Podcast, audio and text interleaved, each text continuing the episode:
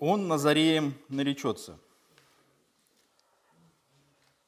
Мы с вами сегодня а, заканчиваем вторую главу Евангелия от Матфея, и это сегодня четвертое и заключительное пророчество, которое упоминает Матфей в своем повествовании об Иисусе, о его ранних годах жизни и то, что произошло а, в те времена. Времена связаны с Рождеством, с рождением Иисуса, с его бегством в Египет и возвращением в Израиль. Об этом написано следующее. «По смерти же Ирода се ангел Господень во сне явился Иосифу в Египте и говорит, «Встань, возьми младенца и матери его, и иди в землю Израилеву, ибо умерли искавшие души младенца». Он встал, взял младенца и матери его и пришел в землю Израилеву. Услышав же, что Архилай царствует в Иудее вместо Ирода, отца своего, убоялся туда идти – но, получив во сне откровение, пошел в пределы Галилейские и, придя, поселился в городе, называемом Назарет, да сбудется реченное через пророков, что он Назареем наречется. Вот это великое повествование, которое нам описывает Матфей. Великая драма, историческая драма, которая осуществилась. Иногда мы думаем, что великих людей гнали, так оно и происходит в историю. Даже когда кажется, что простые люди убегают от опасности, прячутся на какое-то время, тем не менее мы понимаем, что это происходило не только с простыми людьми, но и с очень известными личностями историческими. Конфликт Иисуса и Ирода, хотя Иисус не конфликтовал с Иродом, но Ирод решил бросить вызов Иисусу, хотел его убить убивает младенцев вместо Иисуса. Иисус бежит в Египет вместе со своими родителями.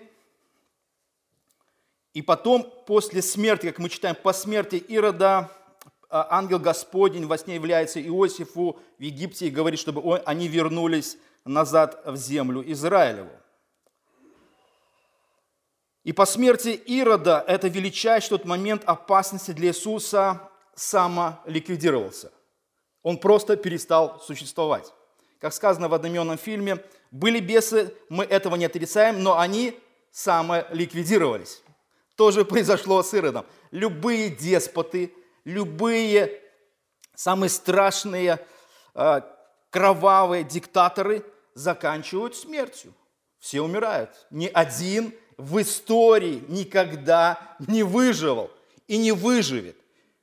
Это закон Божий всякий грешник должен умереть. Мы смотрим это на историческом моменте, связанном с Иродом. Иосиф Флавий в своей книге «Иудейские древности» пишет следующее. «Перед смертью Ирод сильно страдал от болезни в желудке. Его тело охватывали судороги, его дыхание стало зловонным. Ни целители, ни теплые припарки не принесли Ироду облегчения». То есть заслуженный конец э, этого ужасного и страшного человека произошел. Для такого человека был известный приговор, он умер. И вместо него воцаряется его наследник, сын Архилай. Роскошные и дорогостоящие похороны были отнюдь незаслуженными, особенно в свете того, что за пять дней до смерти Ирода, по позволению римской власти, Ирод приговорил к смерти своего другого сына за заговор против отца. И мы смотрим вот в этих всех э, исторических моментах, которые дополняют нам историю, мы понимаем, что опасность для самого Иисуса, Марии и Иосифа была большой. Потому что они столкнулись с очень кровожадным и страшным тираном. Но мы видим, что смерть не настигла его. Ирод ничего не мог сделать, не мог противостоять смерти. Смерть к нему просто пришла и забрала его. И мы видим, что э, является ангел Господень Иосифу и говорит, чтобы они вернулись из Египта назад в Израиль. Потому что а, ангел а, поясняет это следующим образом. А, «Ибо умерли искавшие души младенца». Умерли искавшие. Видно, Ирод был не одинок в этом желании убить Иисуса и все, что с этим было связано. Но ангел констатирует факт все, кто искали Иисуса, умерли. Вы хотите жить долго? Не ищите Иисуса, чтобы противостать Ему. Поэтому все заговорщики и люди, которые, которые желали смерти Иисуса, они были уже мертвы. И Иосифу было приказано возвратиться, а, скажем, просто в Израиль. Ему не было сказано, чтобы он вернулся в определенное место. Мы читаем же это, да, что вы должны вернуться а, в Израиль, в землю израильскую. И, и, и Иосиф доходит со своей семьей до границы, входит и получает очень интересную информацию. Ирод-то мертв, но вместо него правит его сын Архилай. Он старцут вместо Ирода, отца своего. И Иосиф, естественно, зная немножко, а, скажем, контекст того, кто вместо Ирода а, правит, он а, понимает, что опасность особо никуда не девалась. Потому что Архилай тоже, скажем, был подобен своему отцу, который был человекоубийца, кровожадным, история об этом говорит следующее. Во время одного из многочисленных зверских расправ незадолго до смерти Ирод убил двух известных раввинов – Иуду и Матфия, приговоривших своих учеников и других предан, э, преданных иудеев разрушить изображение э, надменного римского орла, которого царь дерзко воздвиг на вороты храма.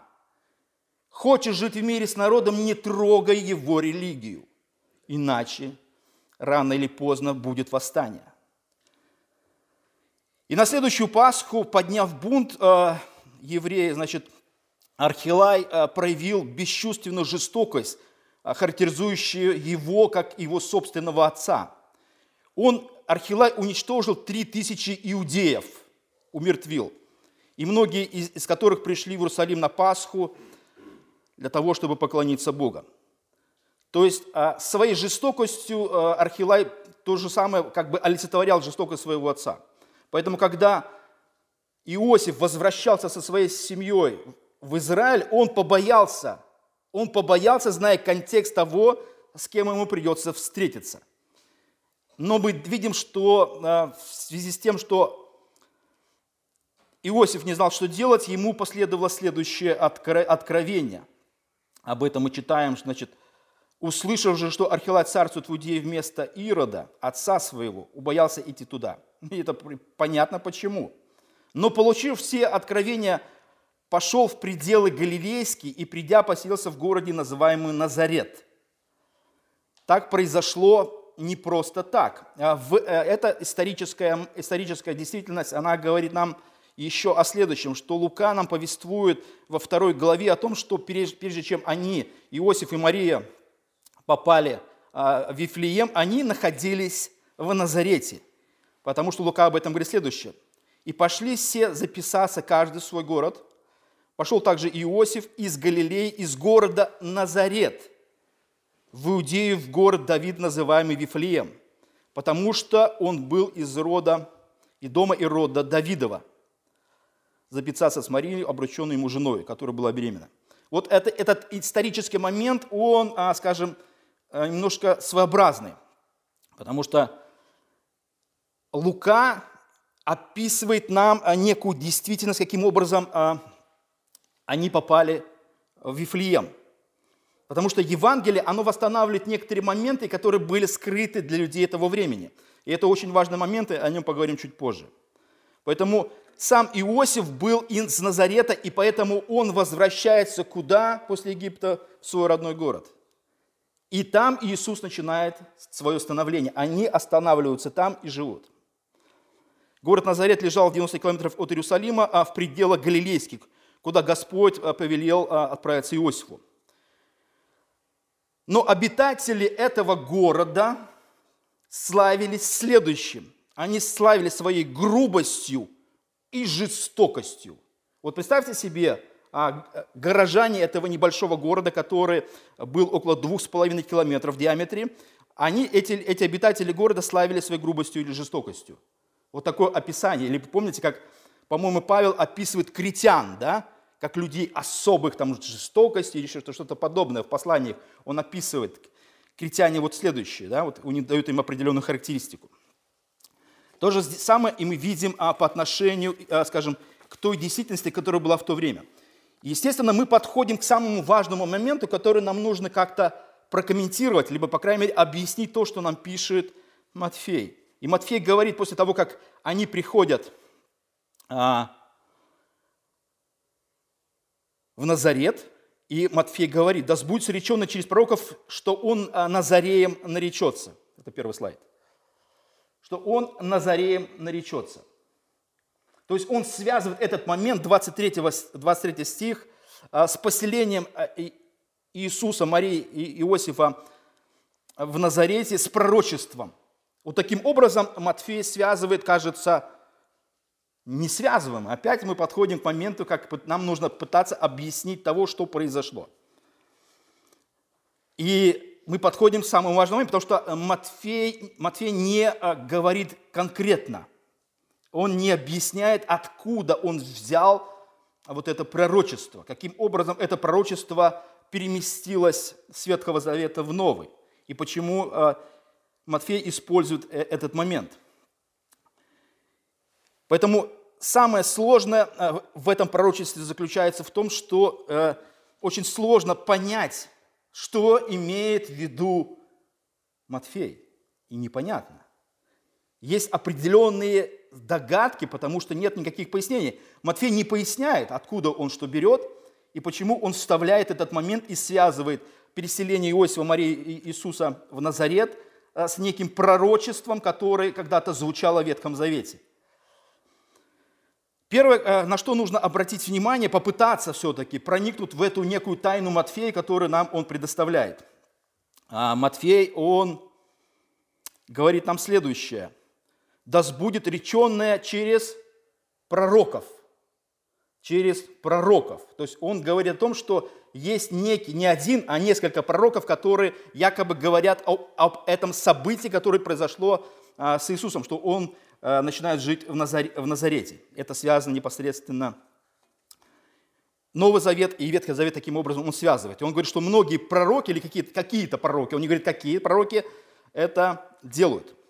Поэтому мы а, перемещаемся в третий слайд и должны обратить на это внимание. Например, когда в своих четырех пророчествах или используя четырех пророчеств в своем Евангелии Матфей, он ссылается конкретно на конкретных пророков. И он употребляет, когда он ссылается пророков в единственном числе. Например, когда он говорит о том, что Матфея 2 глава 5 стих. Он же, они же сказали ему, в Вифлееме Иудейском, речь идет о волхвах, ибо так написано через пророка. Через пророка это единственное число, и таким образом, а мы начинаем смотреть Ветхий Завет, это пророк Михей. Михей об этом говорил, что ты, Вифлеем, земля Иудина, и все связано с этим. То есть конкретный пророк в единственном числе. Потом, когда мы смотрим э, Матфея, следующее пророчество, связано с бегством Иисуса э, в Египет – и там написано, «И так был до смерти Ирода, да сбудется реченное Господом через пророка». А пророк – это Иосия, Осия. Пророк Осия, который говорит, «Из Египта вызвал я сына моего». И мы конкретно находим это повествование или это пророчество. Или, например, когда Матфей говорит об убийстве детей в раме. Да сбылось реченное через пророка. И он конкретно называет здесь уже пророка – через пророка Иеремию, который говорит, глаз в раме слышен плач и рыдание, и вопль великий, Рахиль плачет о детях своих. Но когда а, Матфей доходит до четвертого пророчества возвращения Иисуса из Египта в Назарет, он говорит, об этом говорят пророки. Много пророков. Так кто говорит? Давайте, давайте поищем а, это в Ветхом Завете и что-то попытаемся найти. И мы начинаем внимательно смотреть, и что? Мы не находим ничего. Просто ничего. Ну, надо же как-то ответить на этот вопрос, потому что Матфей ставит нас в неудобное положение. Нам нужно объяснить, Матфей, ты про что или про каких пророков говоришь? Потому что мы начинаем внимательно смотреть и не находим в Ветхом Завете ничего, что записано подобного в Ветхом Завете, связано с тем, что Иисус назовется Назареем. И почему это так? Где это написано? Конкретные указания, что Иисус назовется Назареем в Ветхом Завете, мы не находим. Этого нет. И мы в таком определенном недоумении находимся, нужно, нужно что-то с этим делать. Нужно же как-то объяснить эту тайну, разгадать. Эта тайна не может существовать неразгаданной, да, и мы должны все-таки каким-то образом попытаться. Но я вам скажу так, что мы не найдем ничего. Но мы что сделаем? Мы все равно попытаемся сделать предположение, что имел в виду из этих всех предположений Матфей. Некоторые говорят следующее. Одна из гипотез, что некоторые толковали, пытались связать слово «назарей» с еврейским словом а, «незер», то есть «ветвь». Потому что а, ветвь, либо отрасль упоминается в двух текстах Исаи. Это четвертый слайд. Четвертый слайд.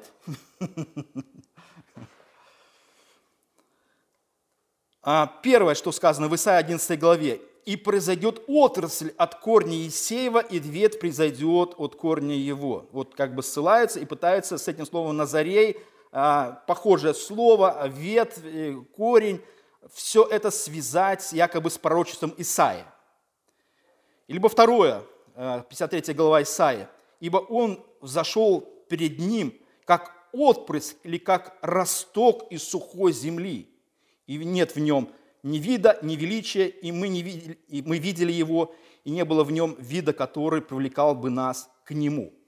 Некоторые что еще пытаются сделать, но если, исходя из этого а, толкования, мы не можем сказать, что точно это упоминается. Может быть, Матфей и это упоминал.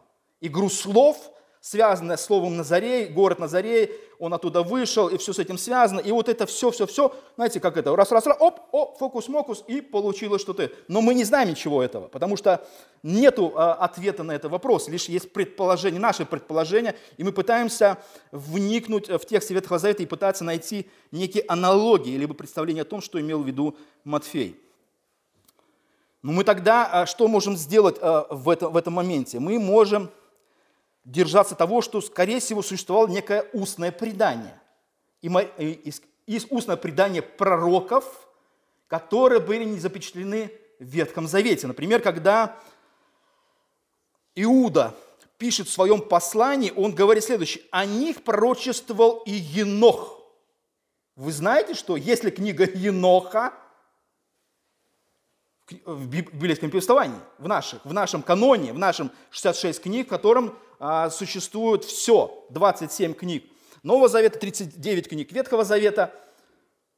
А что делает Иуда? Он говорит, о них пророчествовал Енох, седьмой от Адама, и говорит, вот идет Господь, со тьмами святых ангелов своих сотворить суд над всеми и обличить всех между ними. Что делает Иуда? Он упоминает апокрафическую книгу, книга, которая не вошла в канон – в канон Ветхого Завета,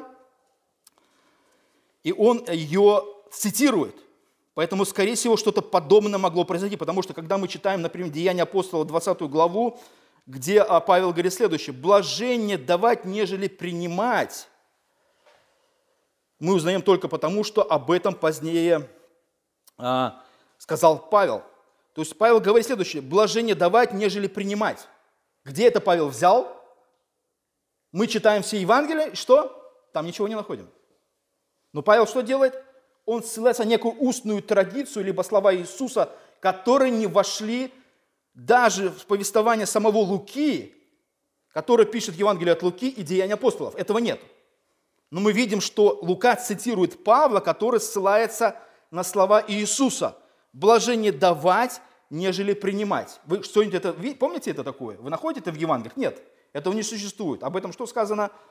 Но Павел это цитирует. Поэтому некое устное предание используется в повествовании святых. Павел это делает. Это делает Иуда, ссылаясь на апокрафические книги. Поэтому, скорее всего, что-то подобное могло быть. Мы предполагаем. Мы не утверждаем, но предполагаем, что Матфей мог пользоваться неким устным преданием, которое существовало в те времена и которое было на слуху у всех. Как мы, знаете, всякими сказки, легенды, тосты. Мы все это используем в каких-то наших э, культурных событиях. Потому что когда мы смотрим на Матфея, то мы не находим а, текста, но, скорее всего, Матфей говорит следующее. Иудеи знали, о чем я говорю. Все в курсе. Когда я ссылаюсь на неких пророков – мог сказать Матфей, все живущие в тот момент, когда он это писал, прекрасно знали, на кого я ссылаюсь, либо на что я ссылаюсь, на что я цитирую. И у никого не вызывали вопросы, связанные с этим. Поэтому он говорит так, что когда я говорю, что да будет реченное через пророков, все иудеи были в курсе. Все, конец, конец, конец диалога, да? вопрос закрыт. Но мы идем дальше, а, потому что мы испытываем определенную сложность, потому что люди, которые жили во времена Иисуса, они, э, скажем, у них не было таких ассоциаций. Не было ассоциаций, связанных с Иисусом, вышедшим из Назареем, что это есть что-то доброе. И мы смотрим следующий слайд, пятый. А евангелист Иоанн об этом говорит следующее. Филипп находит Нафанаила и говорит ему, мы нашли того, о котором писал Моисей в книге и пророке Иисуса, сына Иосифа из Назарета. Вот он а, пытается, Филипп пытается а, впечатлить Нафанаила. Он говорит, все, мы нашли его. И точно дает указание, кто это и откуда он. Кто это и откуда он. Смотрите, что делает а, Нафанаил, что, как, как, как впечатлен Нафанаил, что он говорит. Но Нафанаил сказал ему, из Назарета может ли быть что доброе? Из, из Назарета может ли быть что доброе? Вы понимаете, про что говорит Нафанаил? Он же, а, скажем, человек, который жил в те времена. И слово «Назарет» у него не вызывало ничего доброго ничего доброго. Понимаете? Что такое, что такое, что такое Назарет? Назарет это, это, это место, где люди отличались грубостью и жестокостью. Грубостью и жестокостью. И таким образом а, Нафанаил а, так и говорит, что доброго может быть из этого места. Вы понимаете? Ассоциации, ассоциации людей, а, сверстников Иисуса. А Филипп говорит, ладно, у меня нет аргументов, пойди и посмотри. Просто пойди посмотри, да? Давай не связывать а, этого человека с местом не ассоциировать его с этим а, плохим местом. Назарет, что доброе. Ничего доброго оттуда не могло быть.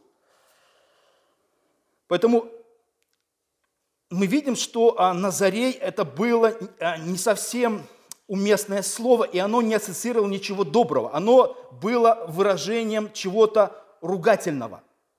Понимаете?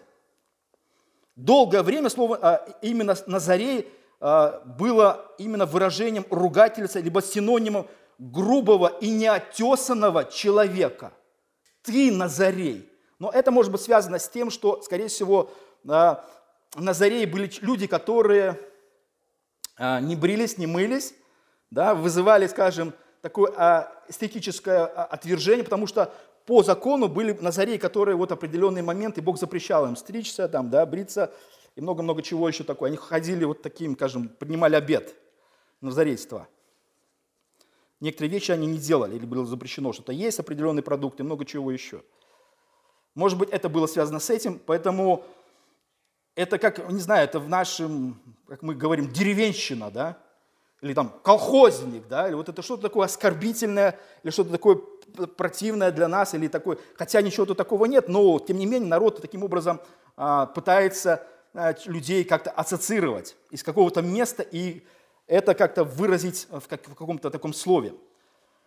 Поэтому назаряне используют для того, чтобы назвать человека, жившего в Назарете, а, и которые отличались не совсем благородными вещами – это, знаете, как приперлись в столицу из вот всяких вот регионов. Она что там, это как в одном из фильмов, да, наша Москва, что она резиновая, что ли, туда все понаехали, да. То же самое и мы ассоциируем, что все-таки это было что-то такое а, отталкивающее и упоминание того, что Иисус был из Назарета, это не было почетно. Это не было почетно. И когда, например, а, евреи, отвергали Иисуса как Мессию, они именно ссылались на то, что э, в их пророчествах, а на самом деле так и есть, мы не находим это ссылку, скажем, Мосфей на кого-то ссылается, этого ничего нету. Почему и нет вот за что схватиться, вы понимаете, да? Вот было бы за что схватиться. Поэтому, когда Иисус из Назарета, э, евреи говорят, а что в Назарете доброго есть? Вот есть ли какое-то пророчество, конкретное пророчество, что оттуда произойдет Мессия? Нету. Поэтому все, вопрос закрыт.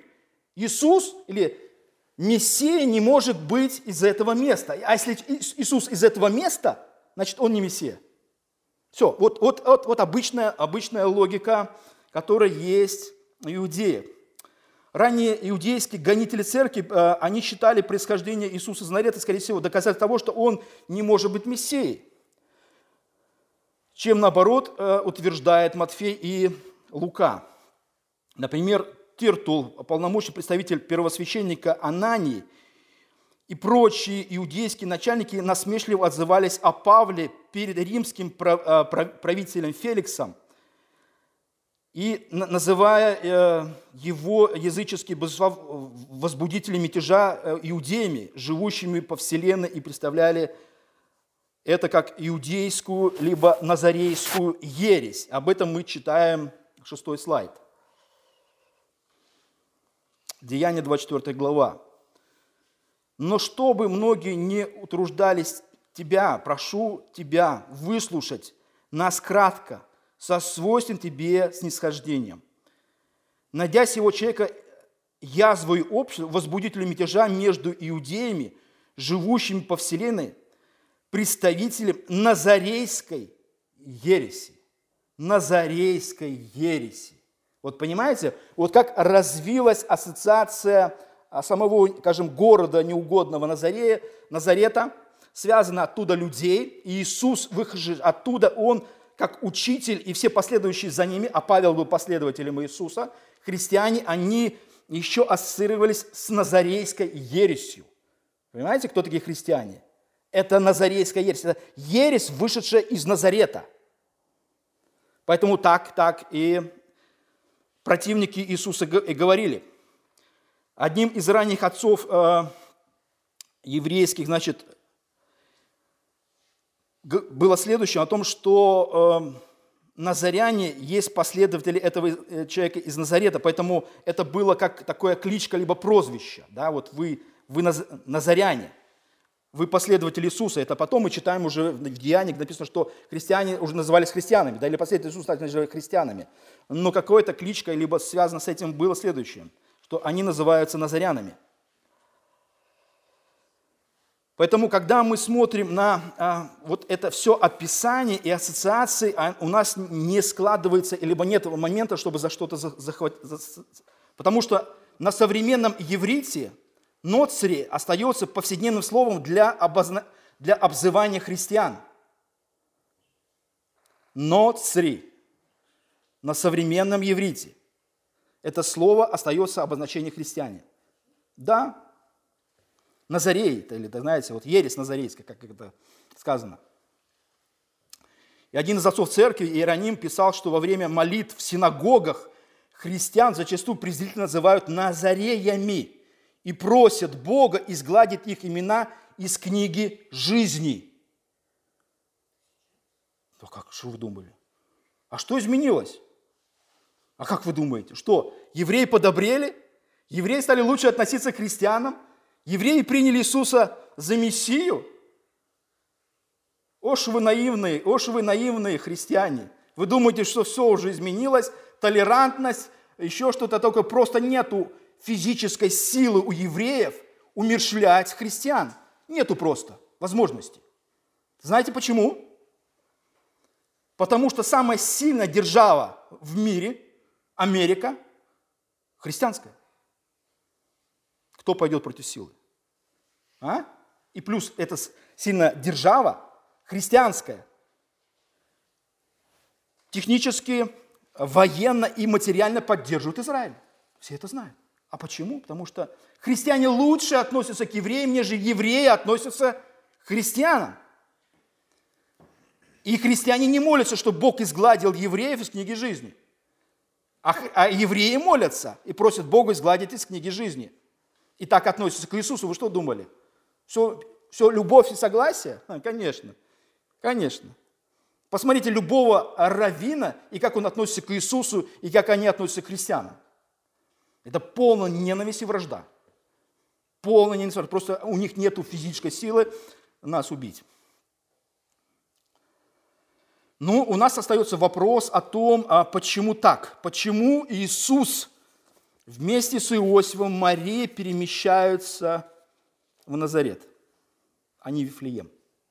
И мне кажется, кажется, вроде обстоятельства сложились таким образом, что вместо Ирода Архилай правит, и опасность остается, и Иосиф доходит до определенной границы и говорит, туда не пойду, а куда пойду? А почему так? Вы думаете, это все случайно?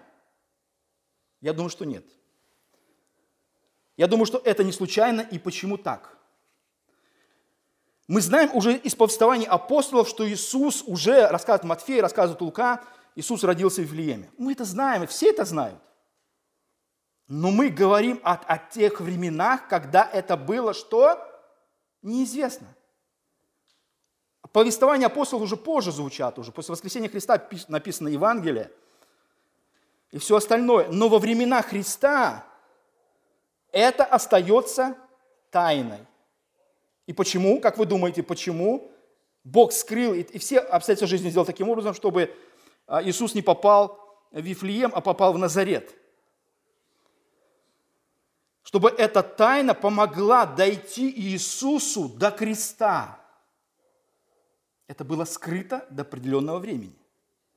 Все мы сейчас знаем, что Иисус вместе с родителями еще в утробе Марии перемещается из Назарета в Вифлеем, а потом из Египта в Назарет. Мы эту всю историю уже знаем. Но тогда это было скрыто. И почему? Это нацелено, я думаю, Бог скрыл, чтобы все ассоциировали Иисуса, как пишет Исаия, нет в нем ни вида, ни величия. Нету за что захватиться. Он даже из места плохого. Ассоциация грубых, жестоких и невежественных людей. Его воспринимают как чужака, а не своего. И это хорошо. И это хорошо. Он же не, у него не задача стоит Иисуса прославиться настолько, чтобы сказать, я из Вифлеема, вот тут пророчество произошло, там пророчество произошло. Нет. Об этом пишет Матфей уже после воскресения Иисуса после его смерти, вы понимаете? Эту тайну рассказывают уже после его воскресения. До этого все скрыто тайной.